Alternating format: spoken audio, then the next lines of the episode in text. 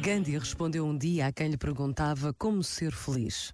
Tem sempre bons pensamentos, porque os teus pensamentos se transformam nas tuas palavras.